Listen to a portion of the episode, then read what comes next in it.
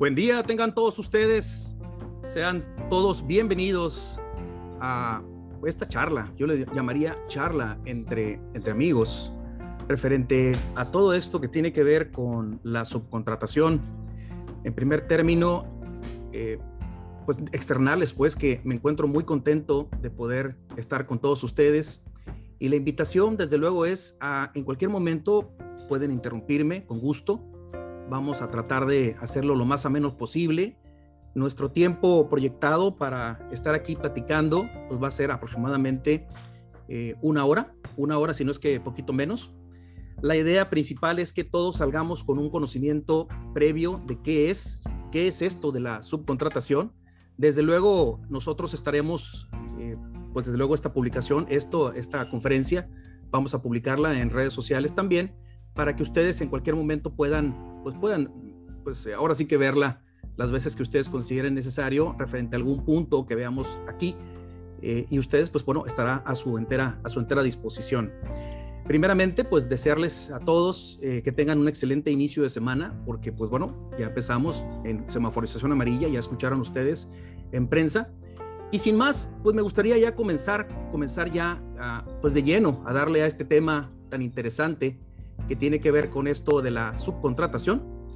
Y ya lo saben, interrúmpame a la hora que ustedes gusten. Cualquier pregunta es absolutamente bienvenida. Espero que ya se esté viendo en este momento la, la, presentación, que amablemente también colocamos a su disposición. Pídanla, por favor.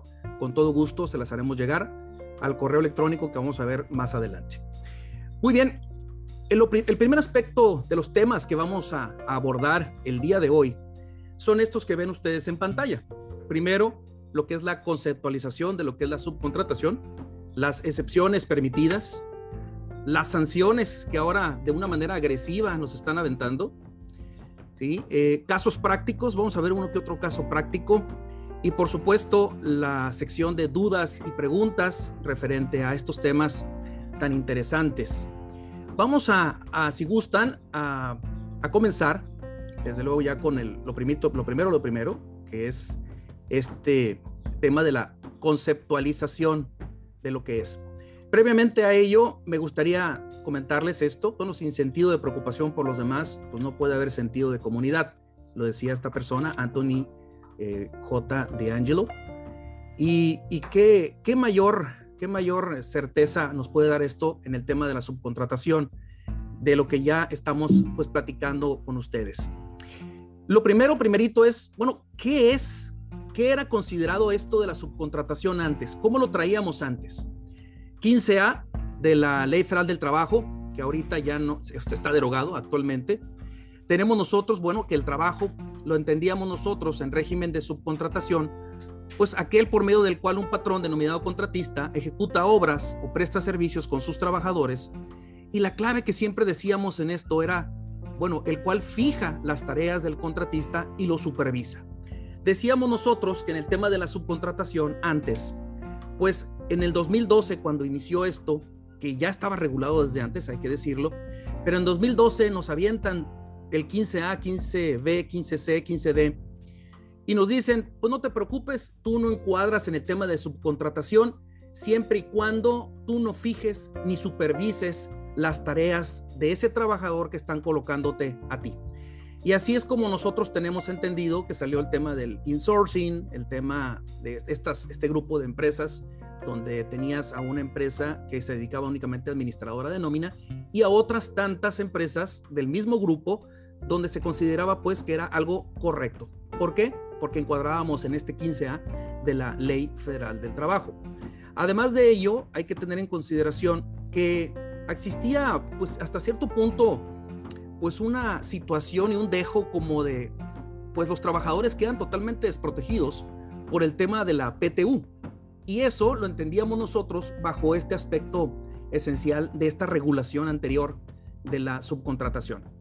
Hay que decirlo, sí hubo abusos, desde luego que sí hubo abusos, muchísimos, en, diríamos a nivel nacional, pero estamos hablando de más de 4 millones aproximadamente de trabajadores en este esquema de subcontratación.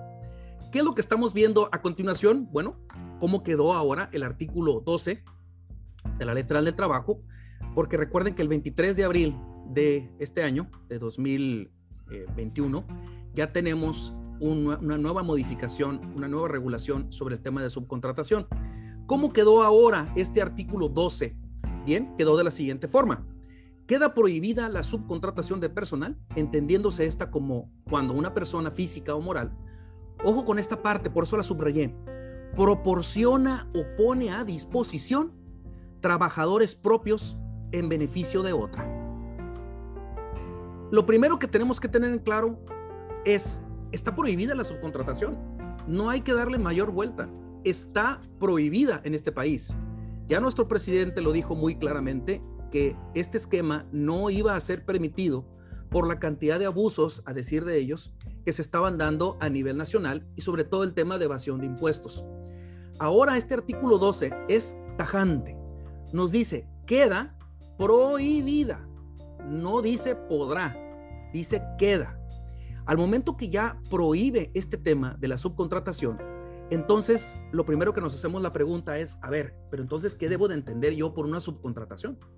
El mismo artículo 12 parece que es claro, parece, digo, ahorita vamos a ver por qué, pero parece que es claro porque dice, proporciona o pone a disposición.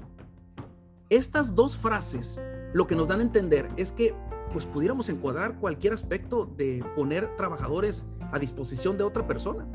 ¿Por qué? Porque entonces los abogados, con un dejo de preocupación, diríamos, oye, pues es que también nosotros, cuando estamos in-house, o sea, cuando vamos nosotros a una empresa y nos quedamos ahí a desarrollar, por ejemplo, una auditoría, un tema de compliance, un tema de estos, pues lo que nosotros vamos a hacer definitivamente es proporcionarle a lo mejor al pasante, proporcionarle a uno de, los, de las personas que están en nuestros despachos para beneficio de otra persona.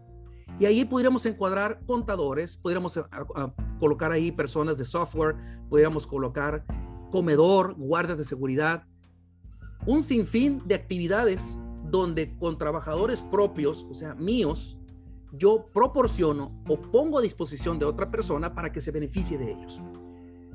Cuando nosotros leímos este artículo 12 y lo comentamos nosotros en foros nacionales, lo primero que nos decían es, bueno, pues es que es tajante el artículo. Aquí no hay indubio pro operario, o sea, en lo que más beneficie al señor trabajador, porque en este caso, pues no hay, no hay bajo ninguna circunstancia alguna duda, pues, de que esto, la subcontratación, está terminantemente prohibida. Ahora bien, como decimos los abogados, pero espérate, no es que termine ahí todo. Dime cuáles son las excepciones o cuándo sí.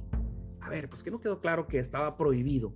Desde el momento que tú comentas que algo está prohibido, en ese momento dices tú, pues no lo hagas, ¿no? Es como cuando vas con tu, con, pues tú como hijo, con tu papá y le dices, oye papá, pues quiero salir a, allá. Pues no, no, está prohibido. Que entiende uno, pues que no lo debe hacer.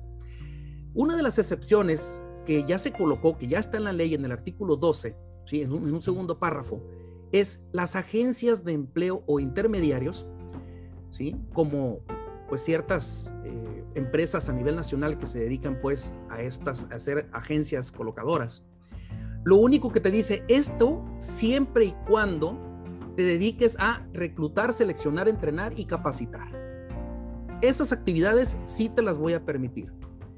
Ahí, desde luego, estaríamos hablando entonces de un espectro bastante interesante que se abre en este tema de la subcontratación, porque si tú te dedicas a reclutar, seleccionar, entrenar y capacitar, y hasta ahí, entonces sería una actividad que sí está permitida. Y ya entonces, pues como que se abre un poco más el panorama. Pero dime más, ¿qué más dice la ley? Bien, el artículo 13 de la Ley Federal del Trabajo, este nuevo que se acaba de reformar, como les comentaba, el 23 de abril de 2021, te establece también qué otras actividades sí están permitidas. Y dentro de ellas dice los servicios especializados o ejecución de obras especializadas. Pero ojo, que no formen parte y te pone dos condiciones. Uno, que no formen parte del objeto social. Y ahí la pregunta que nos hacemos los abogados es, bueno, ¿qué es el objeto social? Una persona avesada en temas corporativos te dirías, bueno, pues tú simplemente abres tu acta constitutiva, en el acta constitutiva ahí viene lo que es tu objeto social y definitivamente ahí ya tienes un ingrediente para saber esto de la subcontratación, cuándo sí y cuándo no. El problema que tuvimos es que por una práctica común, no quiero decir, no quiero decir con esto que esté bien o esté mal, sino que era una práctica muy común en materia societaria que el objeto social fuera muy amplio.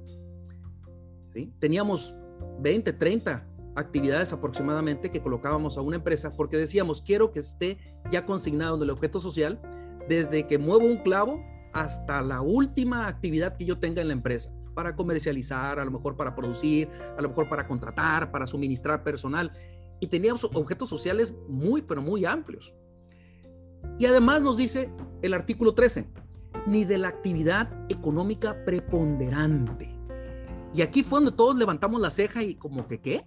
No es un tema muy común que, que nosotros utilicemos en materia laboral.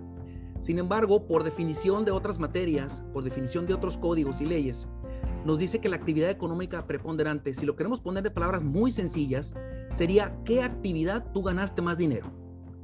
Independientemente que tu objeto social sea de 23, 24 reactivos, aquí la situación es por qué actividad tú ganaste más dinero. Si tú, por ejemplo, eres una empresa que se dedica a, vidrio, por ejemplo, pues estaríamos hablando que si tienes 24 reactivos en tu objeto social, en tu acta constitutiva, lo más importante es, independientemente que tú digas que eras una suministradora de personal o eras cualquier otra cosa, es por qué ganaste más dinero. Tendríamos que meternos entonces sí a la contabilidad de tu empresa para ver qué actividad te dejó más dinero. En tema de maquiladora se complica un poco porque en tema de maquiladora, recuerden ustedes que son centros de costos recibimos un presupuesto de los Estados Unidos o de cualquier otra matriz, de una holding, por ejemplo, y esto nosotros lo utilizamos para efectos de producir, para efecto de maquilar, vayan, la, la, la, expresión. Cuando hablamos entonces de la actividad económica preponderante, estaríamos hablando qué actividad te provocó ganancias, mayores ganancias a tu negocio. Y entonces ya tenemos el cuadro perfecto como una excepción. Ok, si se me permitirá que yo subcontrate, siempre y cuando sea un servicio especializado o de ejecución de obra especializada, ojo, que no forme parte del objeto social ni de la actividad económica preponderante. Y aquí la primero que diríamos nosotros, a ver, entonces, si yo tengo guardias de seguridad, tendría que ver con este guardia de seguridad si encuadra en mi objeto social. Si en mi objeto social no viene prestar servicios de seguridad, desde luego que puedo contratarlo, puedo subcontratar a un guardia de seguridad. La otra pregunta sería, oye, ¿y qué pasa si yo ya tengo guardias de seguridad internos? ¿Puedo en un momento dado contra, subcontratar a guardias externos cuando ya tengo esa actividad aquí? Si estuviéramos bajo el imperio de la ley anterior, les diría, bueno, pues es que 15A y, y subsecuentes te especificaba que no debías tener una misma actividad para una subcontratación.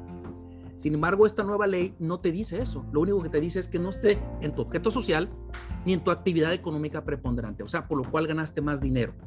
Por lo tanto, diríamos de primera instancia que sí pudieras contratar guardias de seguridad porque no forma parte de tu objeto social, ni mucho menos de tu actividad económica preponderante o de la cual tú ganaste más dinero. Esto es bastante relevante porque entonces muchos que decíamos, oye, ¿y qué pasa con el insourcing? Porque teníamos el outsourcing y tenemos el insourcing. Es decir, un grupo de empresas donde teníamos a una que era la, la suministradora de personal y el resto no.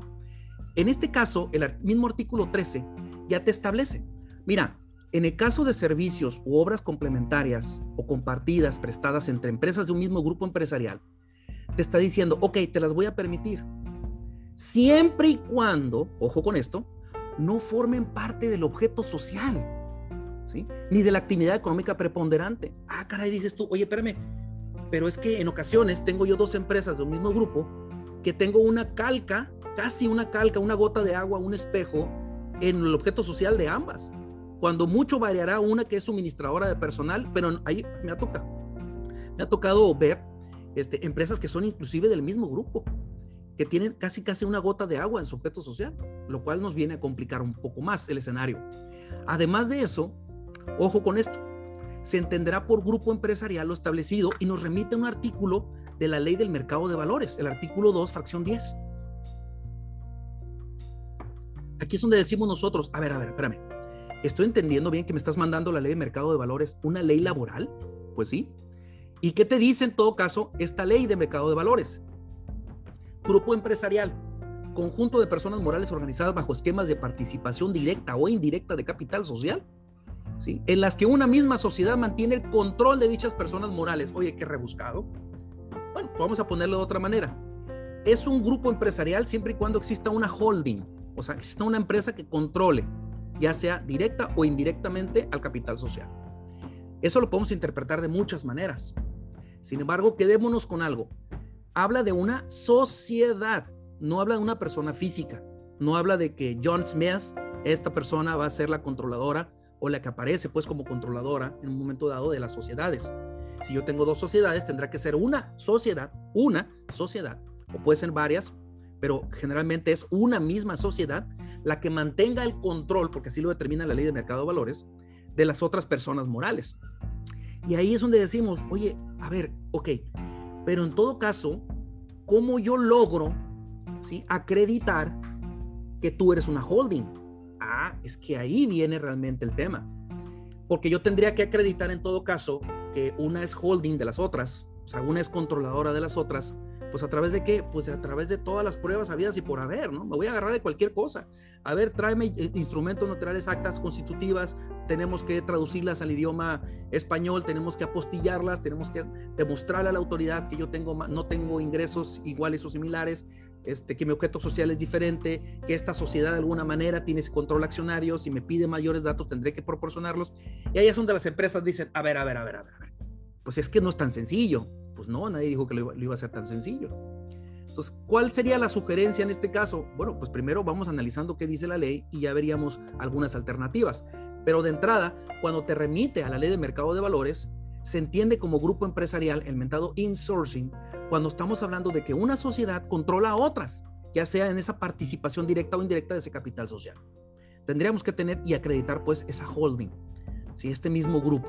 En ocasiones dices tú como empresa, pues es que yo sí acredito porque soy parte de un corporativo, incluso me llamo, me llamo, pues cualquier nombre para no decir cualquier, para alguno. O sea, yo pertenezco al grupo Post-its.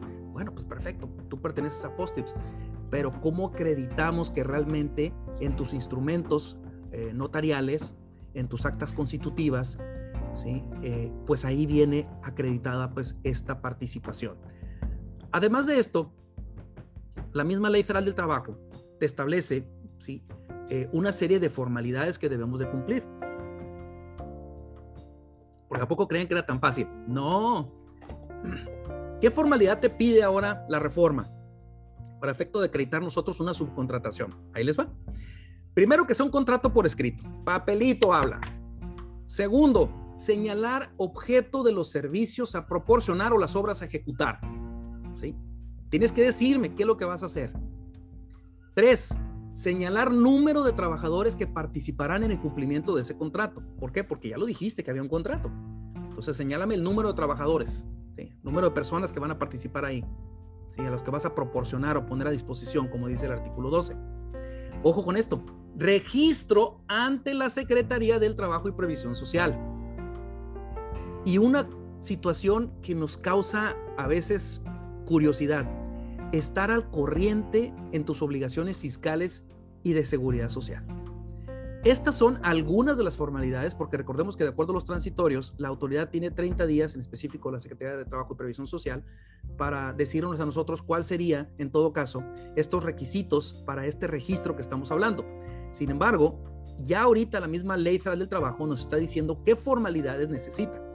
De entrada diríamos, contrato por escrito, no hay problema. Señalar el objeto de los servicios a proporcionar, pues sí, lo puedo señalar. Acreditarlo es otra cosa. Señalar número de trabajadores, aquí es donde decimos, a ver, pues de entrada yo voy a señalar a cinco trabajadores. Bueno, ¿qué tal si esto crece? ¿Qué tal si el proyecto afortunadamente nos va muy bien y tenemos que proporcionar muchísimos más trabajadores? Ese es un aspecto que tenemos que considerar.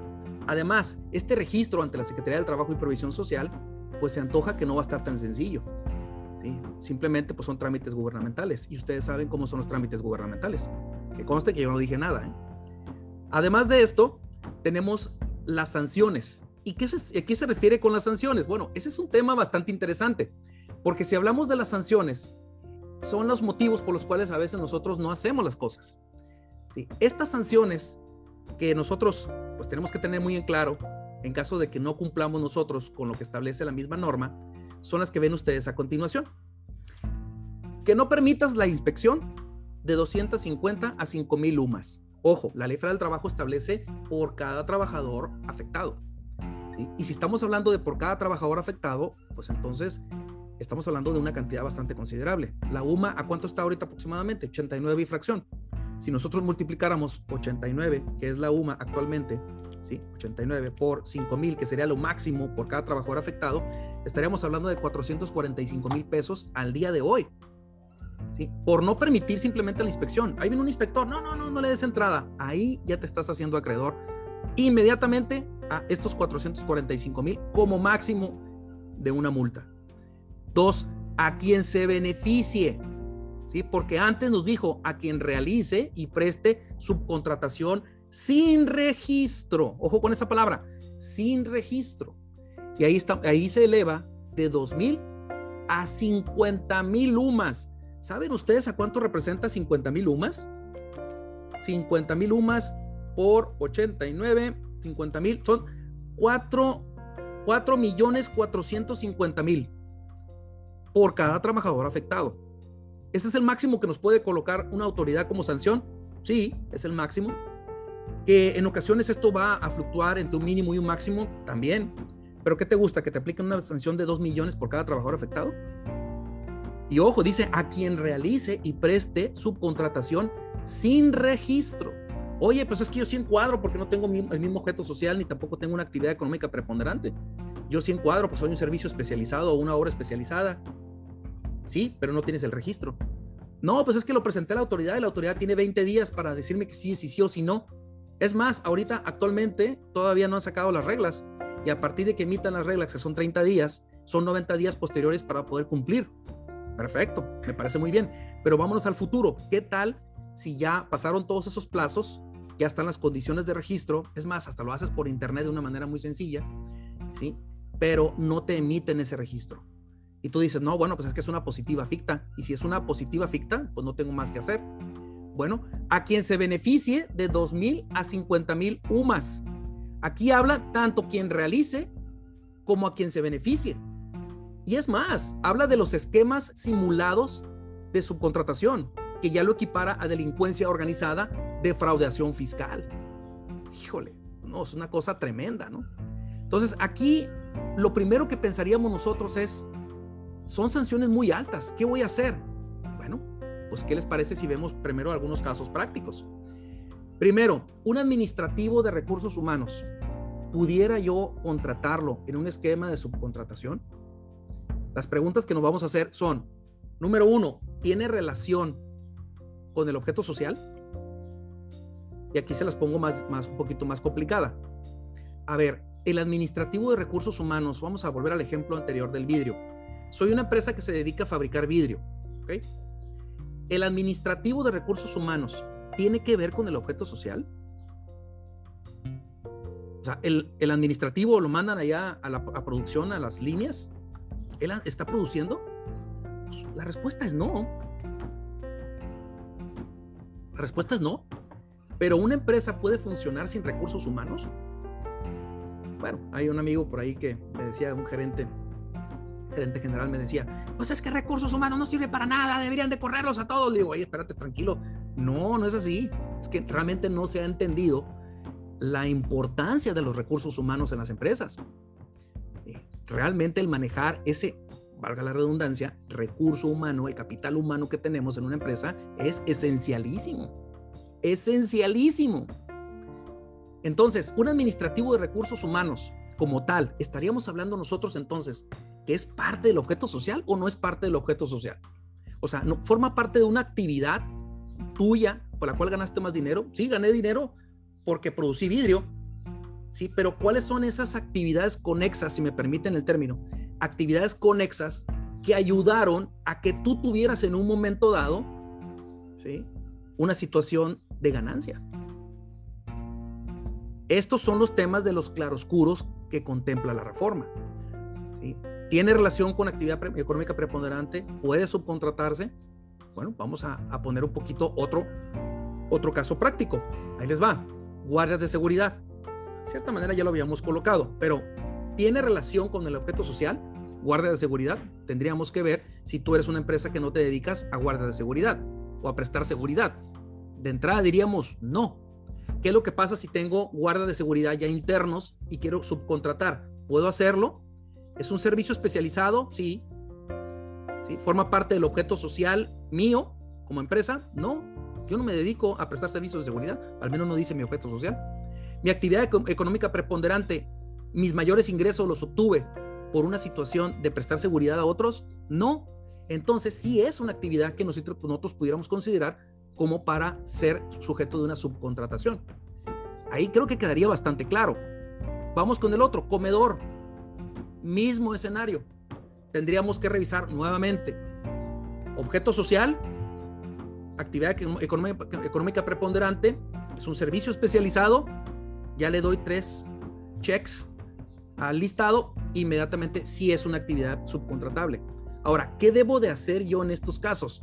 Bueno, pues lo que tienes que hacer en todo caso es colocar ¿sí? en el contrato, es mi sugerencia, coloca una cláusula que diga, este contrato se dará por terminado si en todo caso esta entidad que me está prestando a esos trabajadores no acredita el registro o si lo pierde.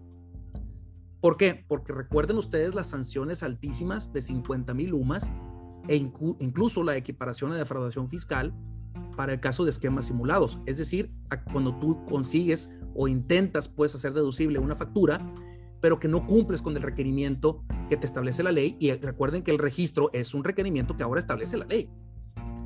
Muy bien. Servicios de salud, mismas condiciones, mismos track checks. A ver, objeto social, no, no es de mi objeto social. Estoy hablando entonces de la actividad económica preponderante, pues tampoco, tampoco encuadra. Yo no me dedico a prestar servicios de salud. Y el tercer punto, que es eh, lo que estamos mencionando ahorita, objeto social, actividad económica preponderante, ¿sí? Y es o no es indicativo de, pues diríamos nosotros, pues no, es un servicio especializado, que sería el tercer ingrediente, ¿no? Entonces, si es un servicio especializado, entonces sí es sujeto de ser subcontratado. Pero aquí en este servicios de salud es un claro oscuro porque uno diría, a ver, pero es que la empresa tiene obligación de prestar servicios médicos a los trabajadores. Por ahí comentaba a un abogado, me acuerdo, que decía, bueno, pues es que por eso los aseguro, por eso los tengo en el seguro social, el seguro obligatorio. Me obligan a tenerlo y yo estoy relevado de las cargas que implican, o en todo caso las responsabilidades derivadas de los accidentes de trabajo en términos del 53 de la ley del seguro social. Entonces, si yo tengo a lo mejor obligación de colocar un hospital por el número de trabajadores que tengo, porque así lo establece la ley, y yo estoy en un momento dado en el seguro social o los tengo en el seguro social y cumplo con mis obligaciones y pago las cuotas, pues entonces yo no tengo por qué prestar ese servicio. Lo tendría en todo caso porque, bueno, quiero yo ayudar a los trabajadores, bueno, pues una cortadita, cualquier cosa, pues una atención inmediata. Está bien, pero entonces, ¿puedo subcontratar o no puedo subcontratar esos servicios de salud? Tendríamos que hacer nuevamente los tres checks. ¿Es un servicio especializado? Sí, sí lo es. Eh, ¿Es igual que mi objeto social? Pues no, no lo es. Yo no me dedico a servicios de salud. Actividad económica preponderante. ¿Tú ganaste más dinero como empresa dando servicios de salud? No, ya cumplo con los tres requisitos.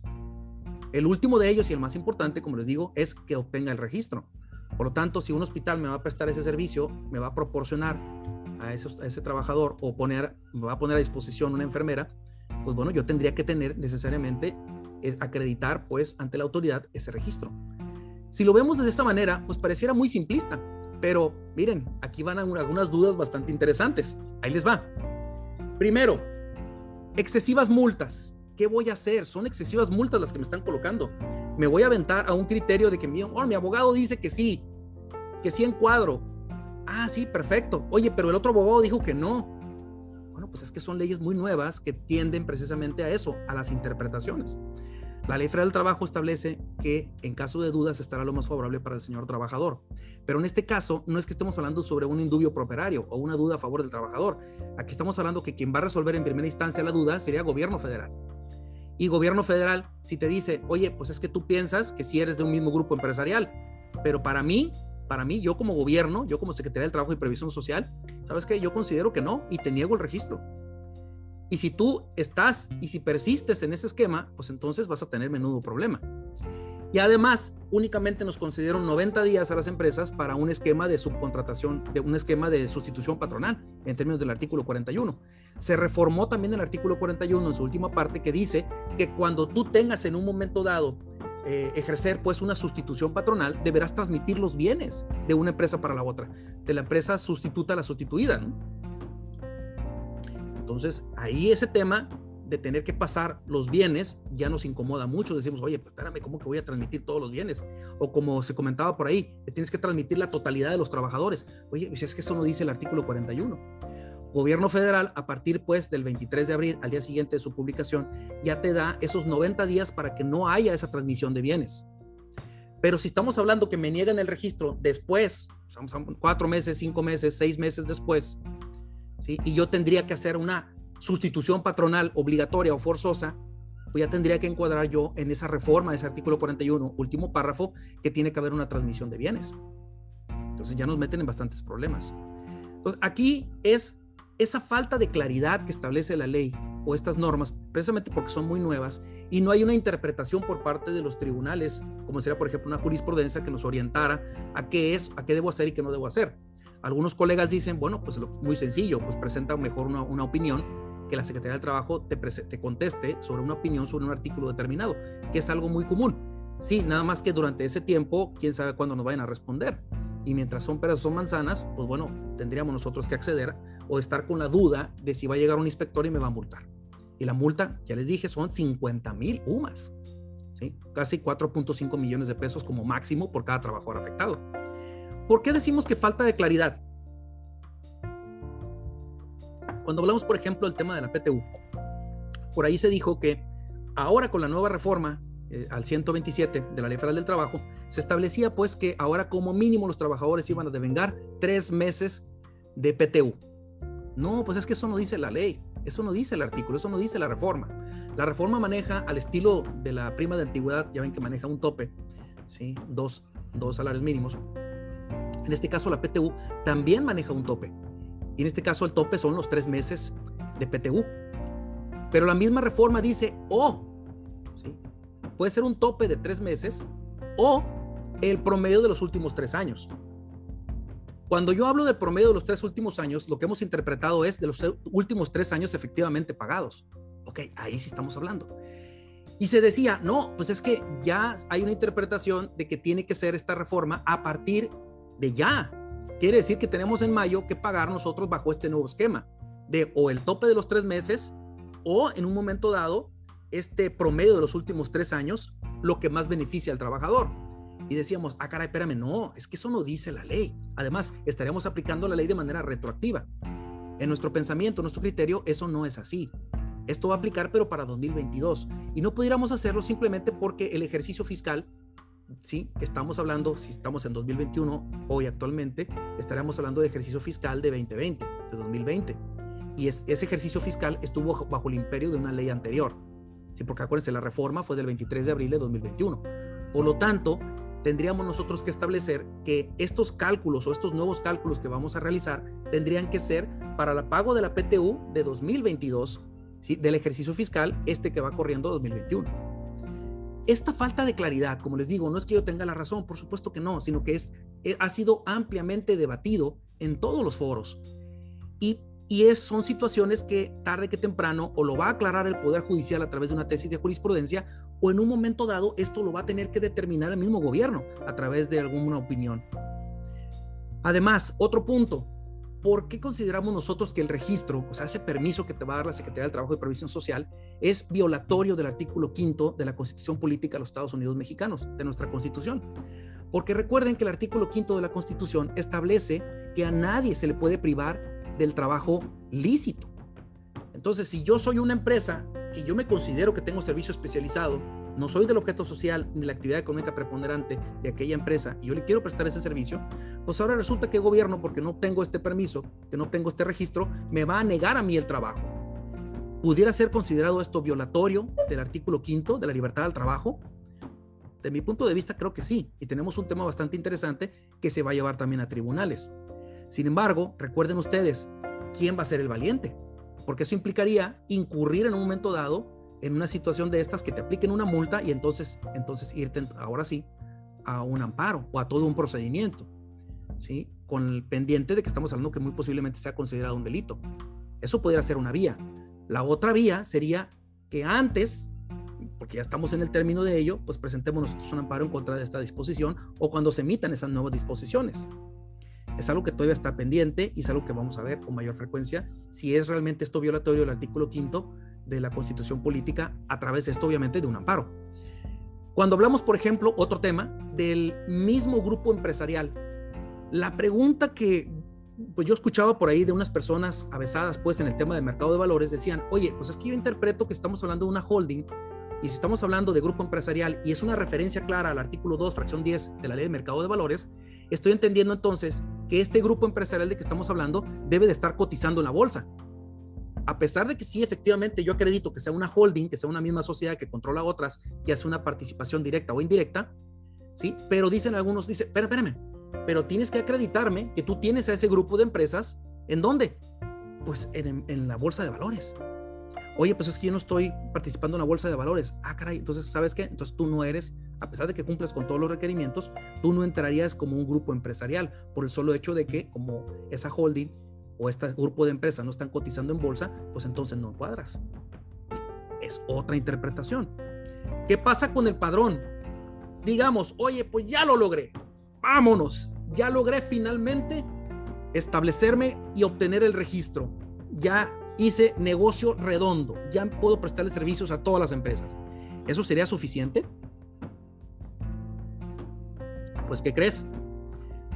La misma ley dice que no es un padrón definitivo. ¿Quién te puede quitar ese registro? Te lo puede quitar todo lo que están viendo ustedes en pantalla. ¿eh? La Secretaría de Hacienda y Crédito Público, el SAT, la Secretaría de Trabajo y Previsión Social, el IMSS, el Infonavit. Todos ellos te pueden quitar el registro. ¿Y cuándo te lo pueden quitar? Pues simple y sencillamente cuando tú incumplas en alguna obligación que establecen las leyes correspondientes, todas las leyes que aplican a todas estas entidades. Entonces, hay certeza en cuanto si tú tienes un registro, pues no, no hay tanta certeza porque cualquiera de estas autoridades te puede quitarlo, te lo puede quitar. Tú como empresa, tú como receptora, como beneficiaria de esos servicios, tendrías que estar constantemente verificando con esta subcontratadora de, oye, ¿todo bien con el registro? Algo así como la opinión de cumplimiento, ¿no? Que nos piden las empresas para efecto de acreditar el cumplimiento de nuestras obligaciones fiscales. A ver, mándame la opinión de cumplimiento renovada, ¿no? Que no sea muy anterior. Aquí sería, ¿sabes qué? Mándame el registro cada mes, religiosamente, mándame el registro y consignar en un contrato, muy posiblemente esa obligación de que te tiene que estar enterando por cualquier cambio en esa situación sobre este registro. Muy bien. Hasta aquí tenemos nosotros un scope generalizado de lo que sería la subcontratación. Creo yo que con esto cumplimos algunos aspectos bastante interesantes de esta reforma. Por supuesto que hay más cosas, claro que sí. Fueron ocho leyes las que se reformaron y todas están concatenadas algunos comentan que tiene que ver esto con una situación de mayor recaudación. Bueno, sea lo que sea, lo, que sí es que ya tenemos a una ley flagrante, una ley que ya se está aplicando, una ley que ya está vigente. No sé si tengan alguna duda, alguna pregunta, con gusto pudiéramos contestarla en este momento. Pueden colocarla también en el chat. Con todo gusto la contestamos.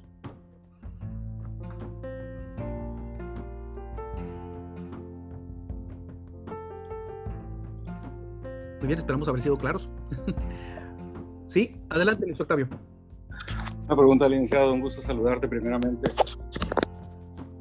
El día, bueno, no recuerdo exactamente el día, pero la semana pasada estuvimos algunos colegas en común y un servidor en Ensenada. Estuvimos sosteniendo una reunión precisamente platicando sobre esto y sucedió algo muy curioso. Estábamos en un cafecito sobre la Ryerson al momento de pagar la cuenta, encontramos una situación muy curiosa en donde la nota estaba dividida en dos partes, ¿no? Una parte del negocio estaba cobrando eh, una cantidad y la otra parte estaba cobrando otra. Me, me llamó mucho la atención y fui a platicar con una de las meseras y le pregunté que cómo estaba esa situación, ¿no? En donde, en donde estaban eh, eh, dos básicamente dos cuentas en una, ¿no? Me comenta que el café dentro de ese domicilio, dentro, de esa fuente de trabajo, es el mismo domicilio, uno es el café y el otro es el restaurante. Me comenta que el restaurante es quien los tiene registrados en seguridad social y el café es quien paga los salarios. Le digo, y cuando tienen algún problema laboral, ¿a quién demandan? Dice, bueno, pues es que en ocasiones algunos demandan a uno, otros demandan a otro, hay otras personas que demandan a ambos. Eh, y lo curioso que se me hizo ahí es que en, lo que es la reforma, en los diferentes eh, compendios normativos, eh, vemos que una de las consecuencias de implementar la subcontratación prohibida, ahora ilegal, es el hecho de que a ambos, tanto contratante como subcontratista, se les, eh, se les imputa el carácter de responsabilidad de responsables solidarios. Entonces, a mí se me hizo muy curioso.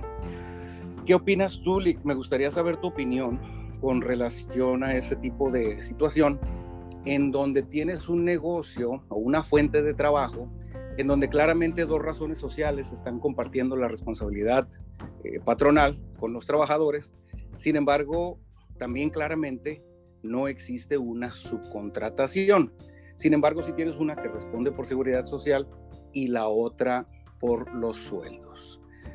Si una empresa que se dedica a la cuestión de nómina quisiera implementar este tipo de, de estructura, digamos, ¿qué opinas tú al respecto? Gracias, Luis Octavio, muchas gracias. Muchas gracias también por estar aquí pendiente. Eh, miren, de mi punto de vista, tendríamos que irnos a la definición del artículo 12. El artículo 12, pues te establece eh, poner a disposición o proporcionar ¿sí? trabajadores propios en beneficio de otra. Aquí sin duda estaríamos hablando que tanto una como la otra sí está poniendo trabajadores a disposición de la otra. Entonces ahí eh, me queda clarísimo que es una subcontratación. Y como bien lo dices, hay una responsabilidad solidaria entre ambas. En caso de una demanda, por supuesto que las dos pueden perfectamente bien ser demandadas e incluso las dos pueden este, pagar el monto total del laudo. Recordemos que la diferencia pues de la subsidiariedad y la solidaridad es que la subsidiariedad primero pagas tú y luego pago yo. Sin embargo, en la solidaridad las dos pagan el monto total. Entonces, en este caso no me queda ninguna duda que ahí es un esquema de subcontratación. Aquí la cuestión es si eso pudiera ser determinado como un insourcing, o sea, una especie como de un grupo de empresas que están coordinadas a un mismo fin común. Sin embargo, ahí tendríamos que analizar en todo caso la definición de, esta, este artículo 2, fracción 10 de la ley de mercado de valores, donde diría, bueno, pues tiene que haber una sociedad que controle las otras dos. Sin embargo, los negocios pequeños, sabemos las MIPIMES, que es el 99% de los negocios en este país, las, micro, pequeñas y medianas empresas, pues sabemos que es una persona física que generalmente es el dueño, los dueños de los dos, ¿no? Cuando bien te va. Entonces, esto viene a complicar mucho el esquema. Pudiera ser considerado esto una subcontratación, desde mi, humilde punto de vista, sí es una subcontratación. Desde el momento que estás proporcionando, poniendo a disposición trabajadores ¿sí? Eh, eh, propios en beneficio de otra, de, de, de otra persona adicional, quien se beneficia de estos servicios. En este caso, los meseros o las personas que están atendiendo ahí, pues están beneficiando en todo caso al propietario, al propietario este, de este negocio. Entonces, aquí lo peligroso de esto es, porque me acuerdo que entré en una discusión bastante fuerte con un amigo y me decía, pues es que tú, ¿cómo la ves? Digo, es que yo, de mi punto de vista, es, mira, si tú tienes la razón en lo que estás hablando, me queda clarísimo que, padrísimo, vas a seguir haciendo negocio. Pero si es la postura que te estoy mostrando, en el sentido de que es una subcontratación y está prohibida, pues entonces la persona se va a enfrentar a una multa muy alta e incluso cuando quiera hacer deducible su documento, este, porque evidentemente hay un contrato entre las dos, pues no será deducible y además está equiparado a una defraudación fiscal. Oye, pues es que somos dos entidades dentro de una misma. Sí, eh, perfecto, sí, pero no dejas de poner trabajadores a disposición, en todo caso, de otra. Entonces, encuadras en cierta manera en esa definición. Al final, eh, quien va a decirlo o no lo va a decir, pues eh, vamos a redundar en una, en una inspección del trabajo. Si llega el inspector del trabajo y el inspector dice, no, pues sabes que yo sí considero que hay una subcontratación, pues entonces menuda sanción que van a para enfrentarse, ¿no? No sé si contesté, Octavio. Sí, sí, sí, definitivamente. Muchísimas gracias. Aquí la cuestión es precisamente por la forma de la redacción de la reforma al artículo 12, que dice que dice que el poner, el poner a disposición trabajadores propios en beneficio de otra. En este ejemplo práctico eh, estaríamos preguntándonos, bueno, ¿quién está poniendo trabajadores a disposición de quién si los dos son responsables eh, de forma solidaria de la fuente de trabajo? Ambos están constituidos comercialmente dentro de la fuente de trabajo, legalmente dentro de la fuente de trabajo. Entonces, ¿quién pone a disposición de quién? Ahora bien, en este caso, si nosotros decimos, sabes que la subcontratación es poner trabajadores propios a disposición de otro, sin embargo, en este caso, si por ejemplo, que no indague tan profundo, ¿no? Sin embargo, por ejemplo, que tuviéramos eh, a las dos empresas celebrando contratación laboral con los diversos trabajadores, entonces tendríamos, si, lo interpretamos de esa forma, como acabas de comentar, tendríamos entonces que ya tampoco existe la posibilidad de una relación de trabajo con, multiplicidad de patrones. Exactamente. Eh, eso, Octavio, es, la razón principal, la ambigüedad del artículo. O sea, en, la finalidad de prohibir el esquema de subcontratación, desde mi punto de vista, hicieron un, una definición demasiado amplia ¿Encuadra en la multiplicidad de patrones? Por supuesto que sí. Es como en un centro comercial. Oye, pues hay muchos locales comerciales y hay un guardia de seguridad que le presta o beneficia a todos los demás. O sea, la empresa de seguridad realmente está poniendo a disposición de todos esos patrones, todos esos locatarios, a un mismo trabajador. Oye, espérame, pues es que no hay un contrato de subcontratación. Sí, pero pudiera encuadrar incluso en un esquema simulado. Entonces, esa ambigüedad, esa desafortunada redacción del artículo 12 es lo que nos tiene a nosotros, de, bueno, entonces eso no es. Porque estamos hablando, como bien lo dices Octavio, atinadamente, pudiera, pudiéramos estar hablando de una multiplicidad de patrones o estaríamos hablando de una subcontratación como tal. De entrada diría, bueno, pues es que la ley federal del trabajo se encuadra a lo que es la subcontratación, precisamente a esa relación comercial que existe entre dos patrones para efectos de prestar trabajadores o suministrar trabajadores. No se refiere propiamente esta reforma a una situación de que es un trabajador con varios patrones, una multiplicidad de patrones. No se refiere a eso. Entonces no lo vamos a aplicar.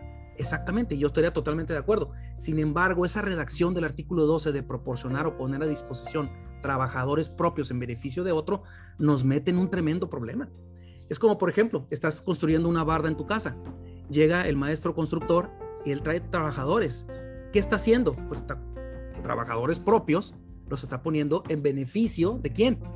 Pues en beneficio tuyo. Eso es una definición de subcontratación.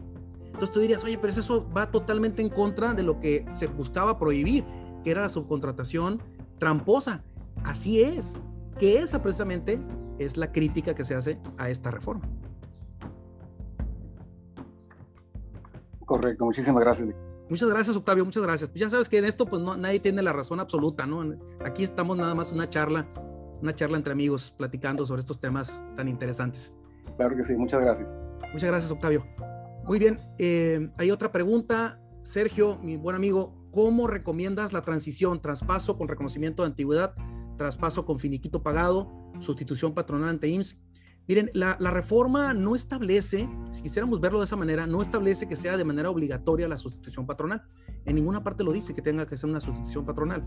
Hay patrones que han optado por decir, ¿sabes qué? Mejor yo voy a liquidar, no voy a tomar un esquema de trabajadores donde no les han pagado, nos los, tratan muy mal y yo no voy a quedarme con esa responsabilidad. Entonces muchos patrones dicen, ¿sabes qué? Mejor me liquidas a esos trabajadores, les pagas lo que corresponde conforme a la ley y entonces yo los contrato con una relación laboral nuevecita. Otros patrones dicen, no, no, ¿sabes qué? No, yo sí no quiero tener ningún problema, me siento muy a gusto con los trabajadores, yo sí voy a hacer efectiva esa sustitución patronal porque estamos dentro de los 90 días, no va a haber transmisión de bienes, como dice el artículo 41 en la reforma, entonces yo sí me los voy a traer con ese reconocimiento de la antigüedad. Eh, y acuérdense ustedes que ya hubo eh, varios requerimientos por parte del Seguro Social, ya establecieron ahí en la página de nosotros, acuérdense que estamos en Facebook, en Instagram, estamos en todas las redes sociales, ya nosotros subimos lo que es el acuerdo general, general de parte de gobierno en cuanto a los requisitos para efectuar nosotros una sustitución patronal por parte del Seguro Social. Ahí viene lo que tenemos que cumplir. Y ahorita, entre comillas, pues está un poco más sencillo hacerlo.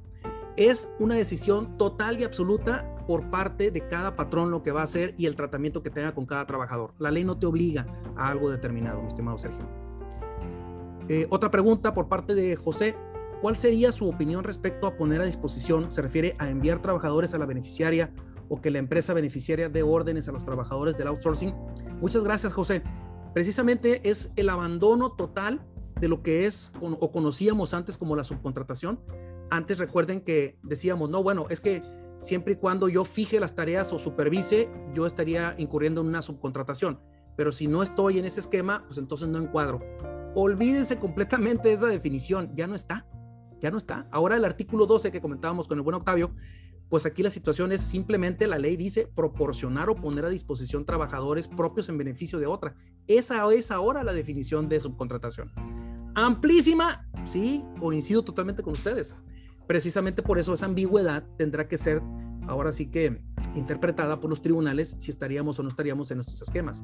Sin embargo, recuerden que nos estamos jugando una multa muy jugosa, 50 mil UMAS, 4.5 millones de pesos aproximadamente como máximo por cada trabajador afectado, además del tema pues penal, que es lo que muchas empresas dicen, no, sabes qué, mejor no me meto, si es un tema penal, yo mejor mm, me hago a un lado, ¿no? Mejor hago las cosas y quito yo lo que es completa y absolutamente la figura. Muy bien, si ya no hay más preguntas, agradecerles enormemente haber estado aquí en esta nueva era. Eh, aquí tienen ustedes, por ejemplo, el código QR para que puedan accesar a lo que es a lo que es eh, Instagram. Ahí estamos poniendo nosotros noticias diarias en cuanto a la información que sé que les va a ayudar muchísimo. Acuérdense que información es poder y si no estamos informados, pues bueno, como nos dicen los abogados, cada día que no estudies serás menos abogado. Bien, muchísimas gracias a todos ustedes excelente. No sé si hay alguna otra pregunta ya para cerrar transmisiones. Una más, si me lo permites, Lee. Por supuesto, Octavio. Gracias. Eh, a partir de la reforma a la ley del impuesto sobre la renta en 2008, 2009, no recuerdo cuándo fue, cuando era muy común el pagar utilidades y dividendos por medio de los conceptos de previsión social y alimentos cuando estaban exentos sin limitación alguna.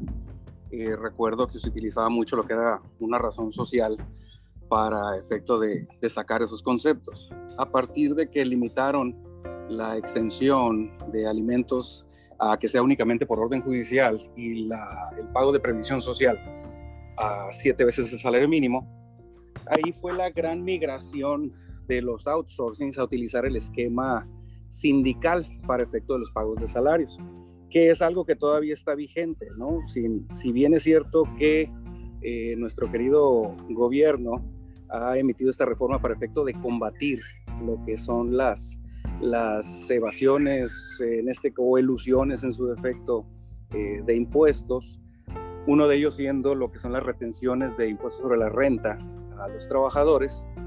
Sin embargo, tenemos aquí que todavía el pago de las diferencias de salarios a través de sindicatos es, es, eh, es todavía prominente. Entonces, ¿tú miras alguna afectación con, con, esta reforma a ese tipo de estructura, a ese tipo de, ilusión al pago del impuesto sobre la renta? Sí, Octavio. De, de, hecho, fíjate que ahí ese tema, esa triangulación que hacían los sindicatos, creo que ahí va la reforma al 108 del Código Fiscal. ¿eh? En el tema de los esquemas, esquemas simulados. Entonces yo creo que por ahí le van a pegar a ese tipo de esquemas eh, o ese tipo de estrategias que se estaban haciendo anteriormente. Y, recordemos que la defraudación fiscal pues es una delincuencia organizada, entonces lleva a prisión preventiva. ¿no? Entonces creo que eh, atinadamente, como lo dices, sí es algo que se estaba haciendo y no porque lo diga yo, sino porque hay múltiples medios informativos nacionales que así lo, así lo han referido y eso nos lleva a un esquema de decir, esta reforma sí vino a afectar también a estos esquemas y a, tronarlos, ¿no? Por, por, decir una palabra muy común. Totalmente coincido contigo, Octavio, coincido con eso. El 108 del Código Fiscal Federal. Perfecto, muchísimas gracias, Lee. Muy bien, Octavio, muchísimas gracias a todos. Que tengan un excelente inicio de semana. Gracias por haber estado con nosotros. Que estén bien. Gracias, Aurelio. Hasta luego.